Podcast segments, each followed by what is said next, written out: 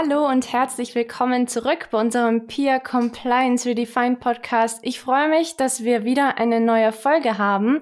Mit dabei habe ich heute den Christian Feldmann. Hallo. Und mich, Vanessa. Wir stellen uns später auch gleich nochmal ein bisschen größer vor. Wir sprechen heute über das Thema Lieferketten-Sorgfaltspflichtgesetz. Ein langes Wort, ist aber eigentlich gar nicht so kompliziert. Wie, wo, was, das klären wir gleich.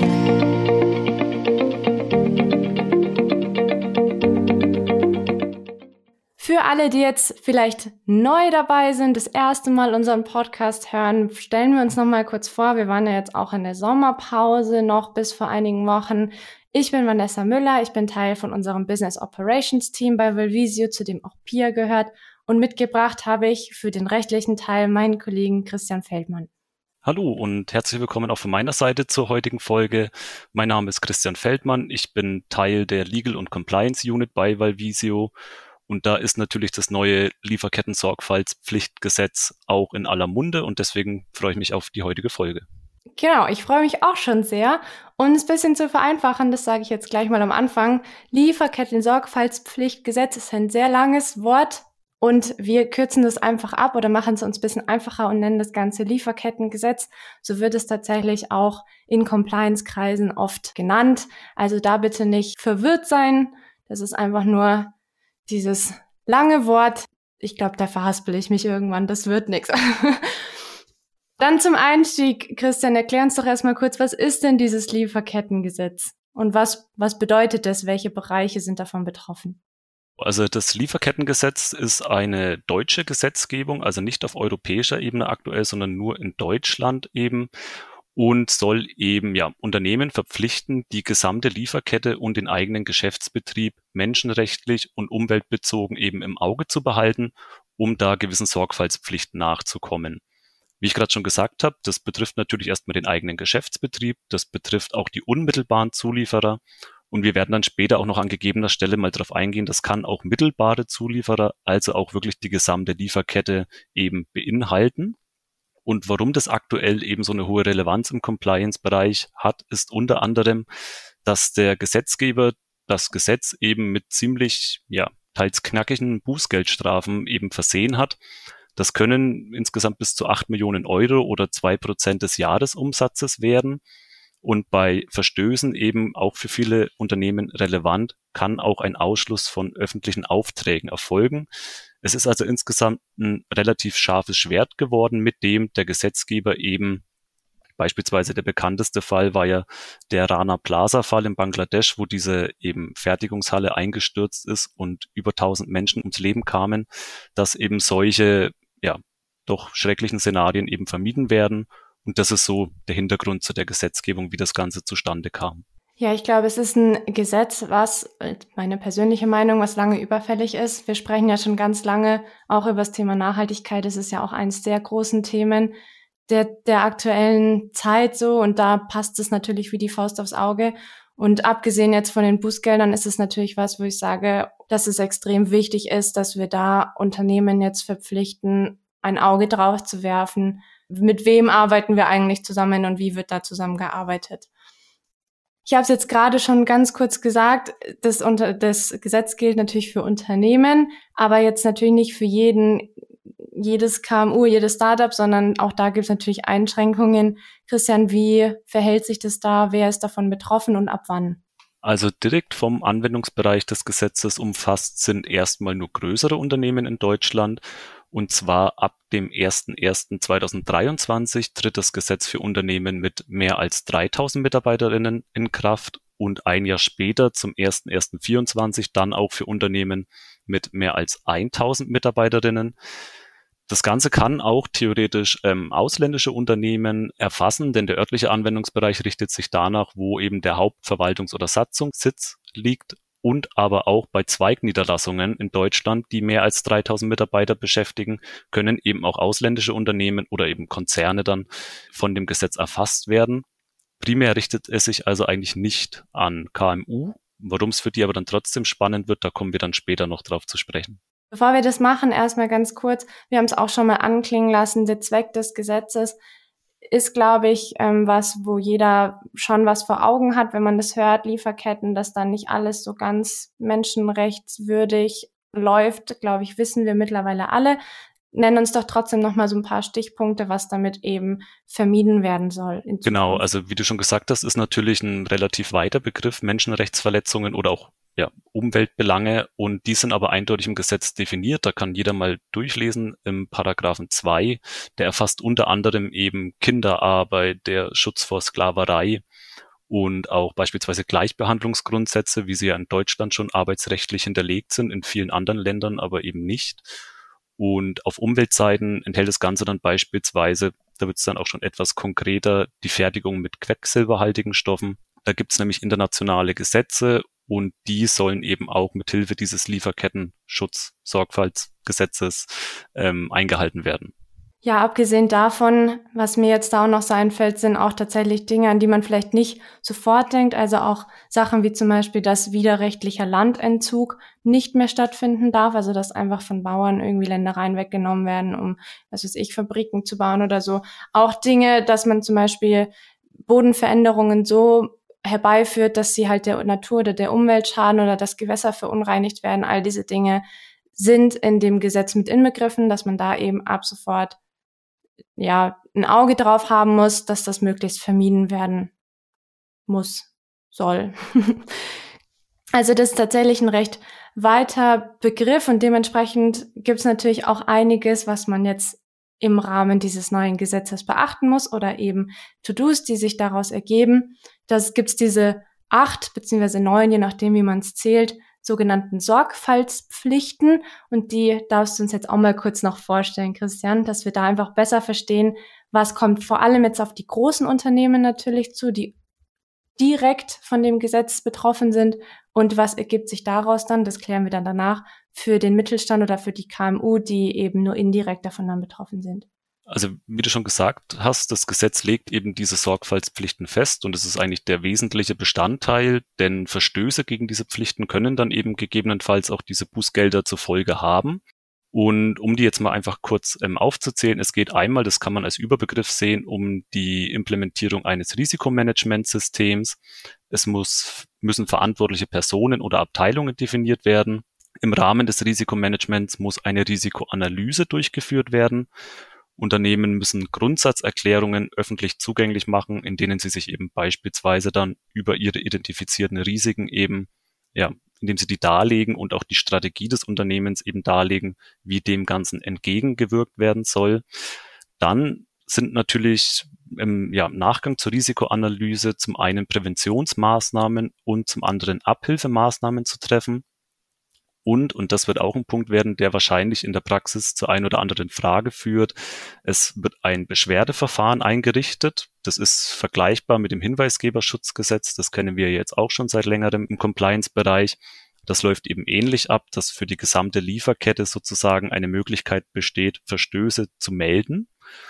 Und dann das Ganze wird begleitet von der Dokumentation und Berichterstattung. Also wir müssen unsere Risikomaßnahmen, unsere Risikoanalyse immer dokumentieren und dann einmal jährlich eben einen Jahresbericht für das jeweilige Geschäftsjahr veröffentlichen.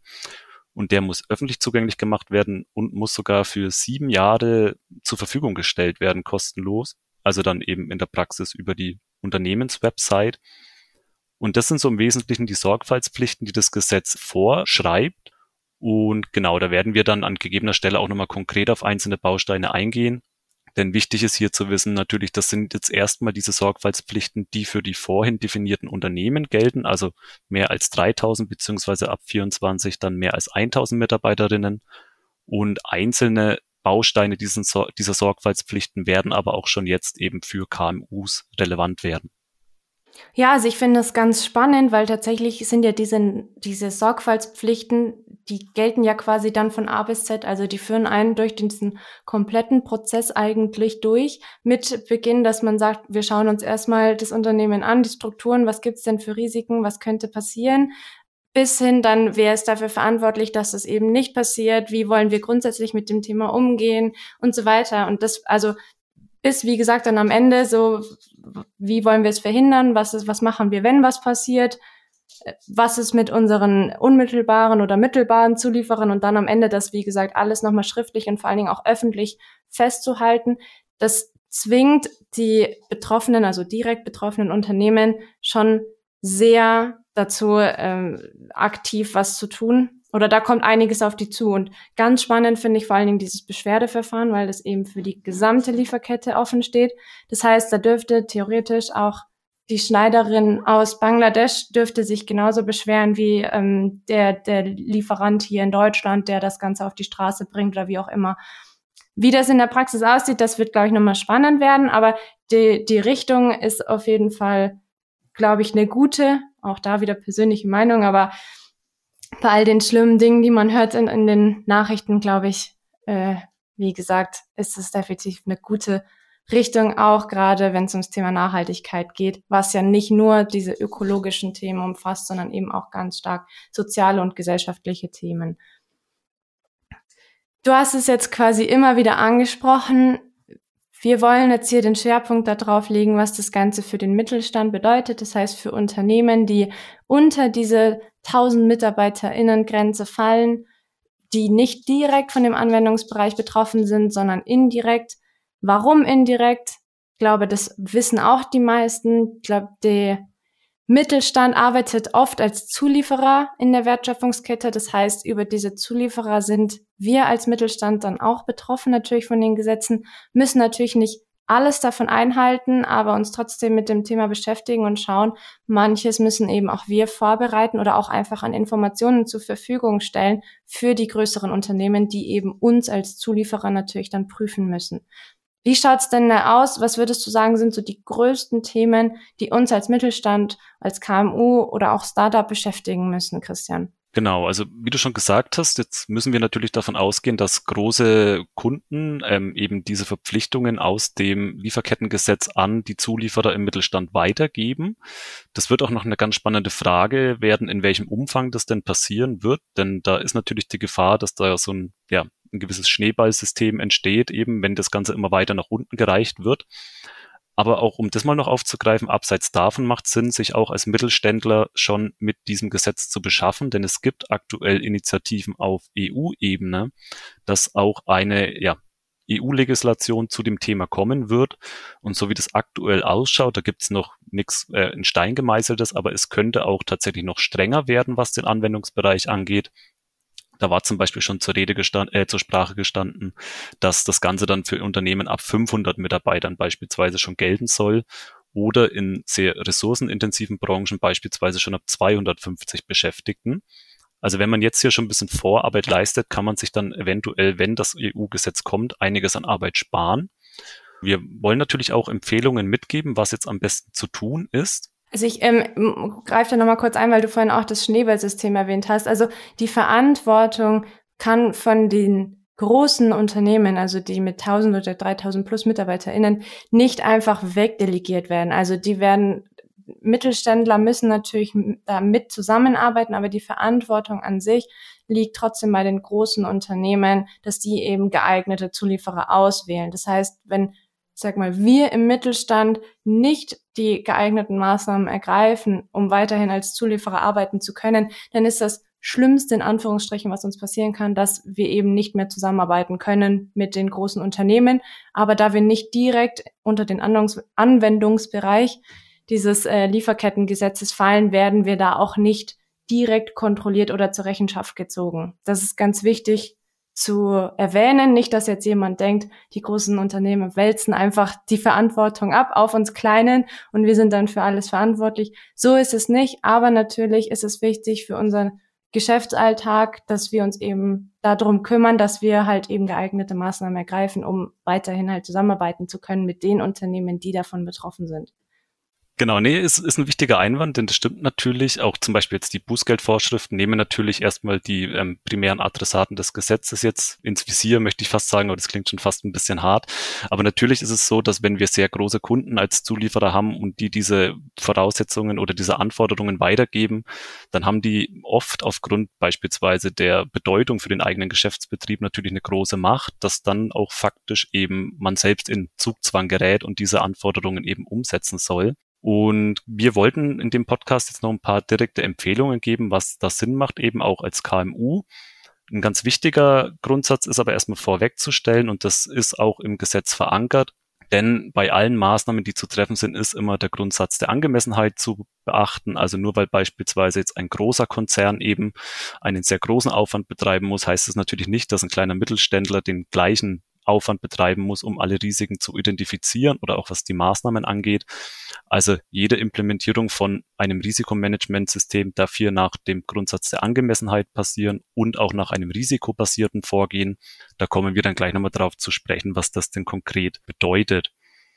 Also um jetzt einfach auch mal in den praktischen Teil des Podcasts überzugehen, Jetzt haben wir schon gesagt, dass natürlich die Anforderungen dann in der Regel vom Großkunden vorgegeben werden. Das heißt, der erste Schritt sollte immer sein, erstmal sich mit dem Großkunden auszutauschen, was denn eigentlich von seiner Seite aus an Anforderungen durch das KMU eben beispielsweise dann implementiert werden soll.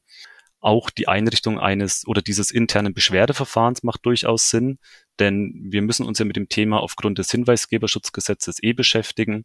Und spätestens, wenn dann über die EU-Gesetzgebung was kommt, macht es auch mal Sinn, wenn man sich hier schon mal Gedanken gemacht hat, wie man das beispielsweise über Softwarelösungen eben umsetzen kann.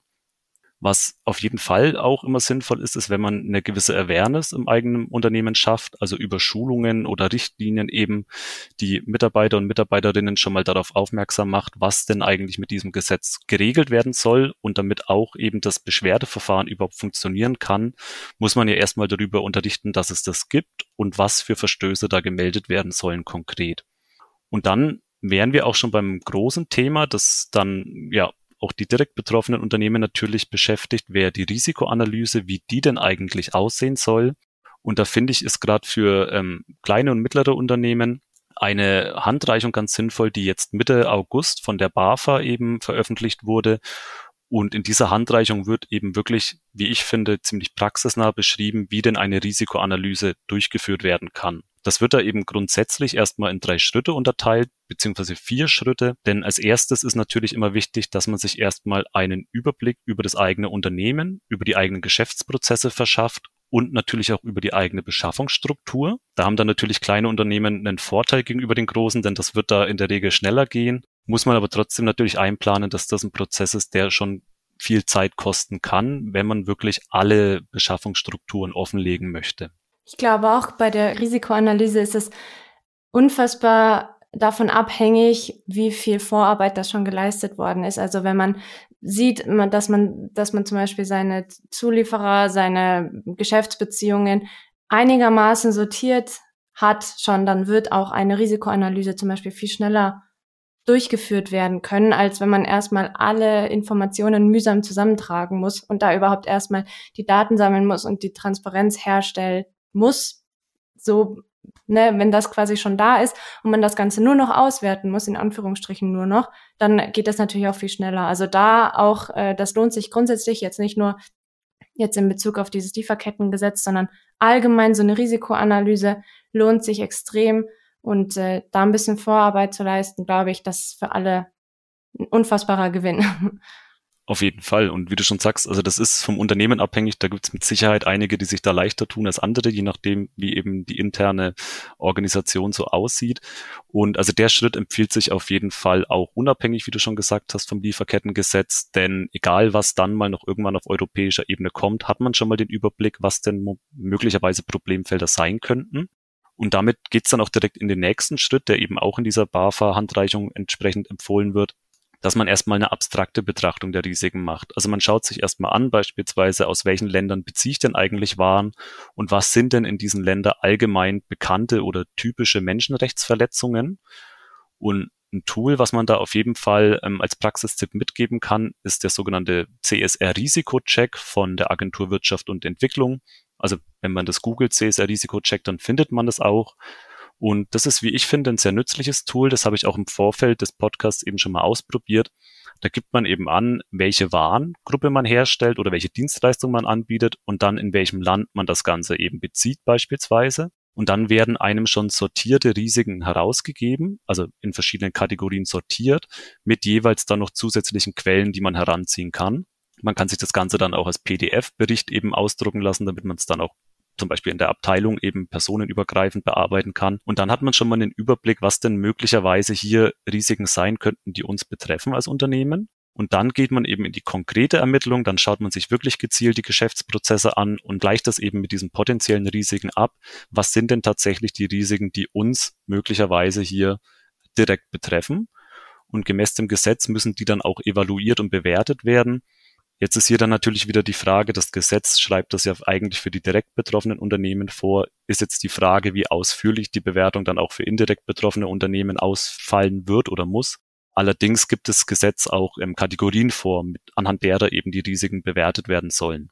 Es wären dann zum Beispiel die Schwere der Verletzung, die Wahrscheinlichkeit, auch kann sich die Verletzung wieder umkehren lassen und wie genau hat denn das Unternehmen eigentlich Einfluss oder Teilhabe an der Entstehung des Risikos. Und dann entsteht am Ende dann eine, ein Risikoinventar mit verschiedenen Prioritäten. Und anhand dieser Prioritäten kann man dann eben Step by Step diese Risiken abarbeiten, indem man eben präventive Maßnahmen oder aber dann Abhilfemaßnahmen implementiert. Und das alles muss dann eben, wie oben auch schon erwähnt, dokumentiert werden und in Berichten zusammengefasst werden. Und da ist dann auch nochmal der spannende Punkt, dieser Jahresbericht ist natürlich nur für die direkt betroffenen Unternehmen verpflichtend, dass der veröffentlicht wird. Es kann aber davon ausgegangen werden, dass beispielsweise große Zulieferer auch einen Bericht haben wollen über das eigene Risikomanagement. Da gilt es dann natürlich abzuklären, wie umfangreich sollte ausfallen, dieser Bericht. Und genau, das sind so im Wesentlichen die Schritte, die man als KMU auch unternehmen kann. Wie schon erwähnt, eben alles immer unter dem Angemessenheitsgrundsatz. Also man muss jetzt hier nicht, wie der Großkunde auch eben ja, ein, ein Riesenprozedere auffahren, wenn man selbst eben nur ein Unternehmen mit 50 Mitarbeitern beispielsweise ist, da schon immer einen Blick drauf haben. Und der eigentliche Knackpunkt, wie ich das vorhin schon erwähnt habe, wird wahrscheinlich diese anfängliche Datenbeschaffung sein und erstmal das Assessment, was denn überhaupt jetzt fürs eigene Unternehmen sinnvoll ist, auch an Risikomanagementsystemen zu implementieren.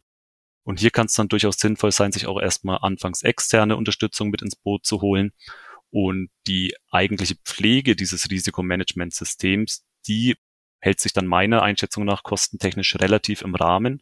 Es sei denn natürlich, man ist ein Unternehmen, das sehr stark auf ja, gefährdete Regionen, sage ich jetzt mal, eben setzt und da auch sehr günstig produzieren möchte, sagen wir jetzt mal.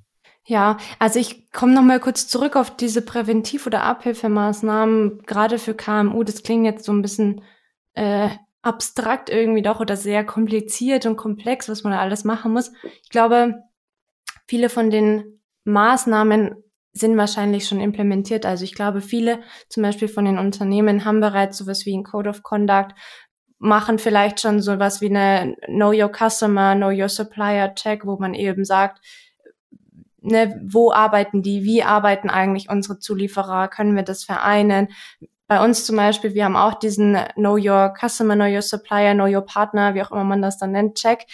Und innerhalb von diesem Check, ja, fordern wir die, unsere Lieferanten, unsere zu, also, ja, oder Partner, alle mit denen wir irgendwie in irgendeiner Form zusammenarbeiten, auch immer auf, dass sie zum Beispiel unseren Code of Conduct akzeptieren. Und in dem Code of Conduct steht ausdrücklich drin, dass wir, ja, sowas wie Kinderarbeit oder so natürlich absolut nicht dulden können. Und ich glaube, das sind schon einfache Maßnahmen, die, die vielleicht auch einige Unternehmen bereits haben.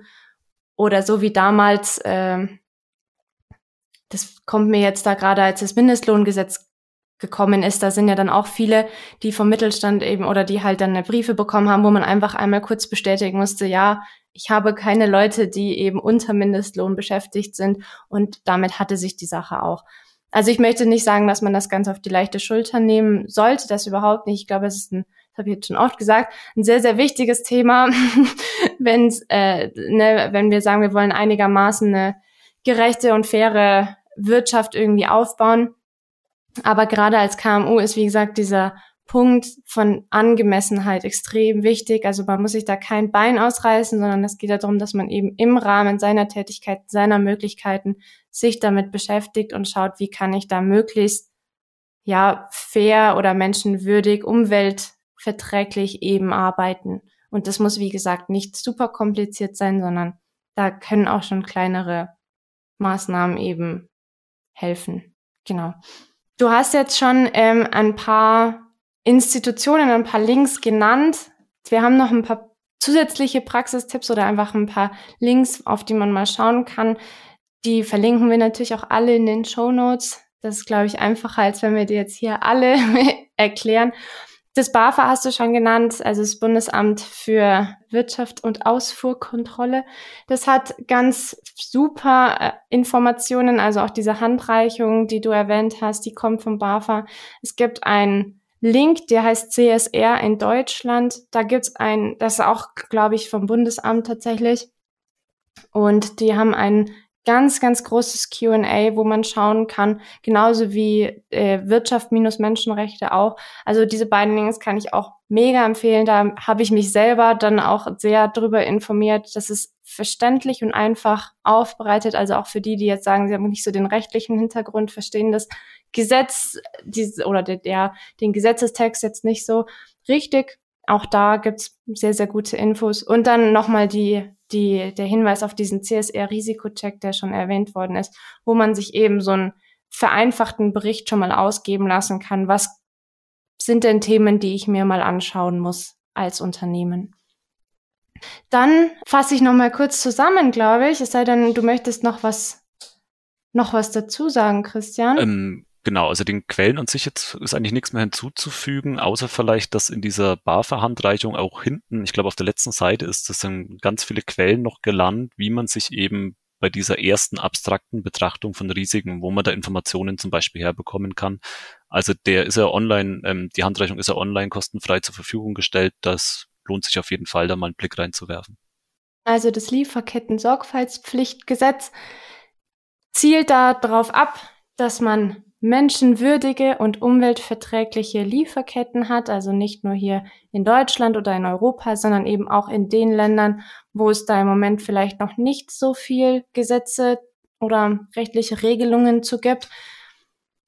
Das Ganze ist erstmal nur für größere Unternehmen, das heißt jetzt in dem ersten Schritt für Unternehmen mit 3000 oder mehr MitarbeiterInnen und dann ab 2024 auch für Unternehmen mit 1000 Mitarbeiter oder Mitarbeiterinnen gültig. Es gibt allerdings auch Initiativen, die eben das nochmal ein bisschen strenger handhaben wollen. Das heißt, auch da könnte es sein, dass Unternehmen, die jetzt nur 500 oder 250 MitarbeiterInnen haben, auch betroffen sein werden. Aus dem Gesetz ergeben sich acht bzw. neun sogenannte Sorgfaltspflichten, die eben durch diesen kompletten Be Prozess uns eigentlich begleiten, also von Anfang an, wo es darum geht, was haben wir eigentlich für Risiken, wer ist dafür verantwortlich, wie wollen wir damit umgehen, grundsätzlich und wie wollen wir natürlich auch, ja, wie wollen wir da Vorsorge treffen beziehungsweise Abhilfe dann schaffen, sollte es mal passieren. Und dann am Ende natürlich wie immer Dokumentation und Berichterstattung, dass man das Ganze eben auch schriftlich und vor allen Dingen auch öffentlich festhält. Der Mittelstand ist natürlich jetzt bei der Größenordnung nicht direkt betroffen, aber eben mittelbar als Zulieferer oft. Und auch da ist unsere ganz klare Empfehlung, dass man sich damit beschäftigt und vor allem auch eine Risikoanalyse mal durchführt, um einfach zu schauen, okay, gibt es denn Dinge, wo ich potenziell vielleicht auch was machen müsste, eben weil ich mit Großkunden zusammenarbeite, die da Anforderungen dann stellen werden. Da, wie gesagt, verweisen wir gerne auf die Links in den Show Notes zu dieser Risikoanalyse. Bitte schon oft gesagt, diesen Beschluss der Angemessenheit betrachten, also da kein Bein ausreißen, sondern das Ganze muss innerhalb der Geschäftstätigkeit machbar sein und, und passend zu der eigenen Unternehmensgröße und Tätigkeit. Dann, äh, wer sich für dieses Thema Nachhaltigkeit da interessiert, da verweise ich gerne auf unsere Sustainable Disruption Unit. Sie beschäftigt sich genau damit. Wir stellen uns da aktuell auch tatsächlich nochmal mehr in diesen Compliance-Bereich auf. Also auch da sagen wir es Nachhaltigkeit ähm, nicht nur, sage ich mal in Anführungsstrichen, CO2-Fußabdruck und solche Themen, sondern tatsächlich auch solche Nachhaltigkeitsgesetze, Zertifizierungen, all diese Dinge, Darauf bereiten wir uns gerade vor und wer da schon Interesse hat, darf sich gerne melden. Und dann würde ich sagen, haben wir es schon geschafft mit dem Podcast, oder? Haben wir es geschafft, glaube ich auch. Ja, klingt jetzt so, als wäre es immer voll anstrengend. Stimmt gar nicht, ne? Nein, also genau. Dann äh, sind wir tatsächlich durch schon mit dem Podcast. Wird eine kurze, knackige Folge, sehr gut. Und dann wünsche ich allen ein schönes Wochenende schon mal vorträglich für alle, die sich vielleicht einer Vier-Tage-Woche erfreuen oder den Freitag sonst wie frei haben. Und freue mich schon aufs nächste Mal. Bedanke mich auch fürs Einschalten und freue mich dann auch auf die nächste Folge, die wir zusammen aufnehmen. Vielen Dank fürs Zuhören, fürs Einschalten und bis zum nächsten Mal. Ciao. Tschüss.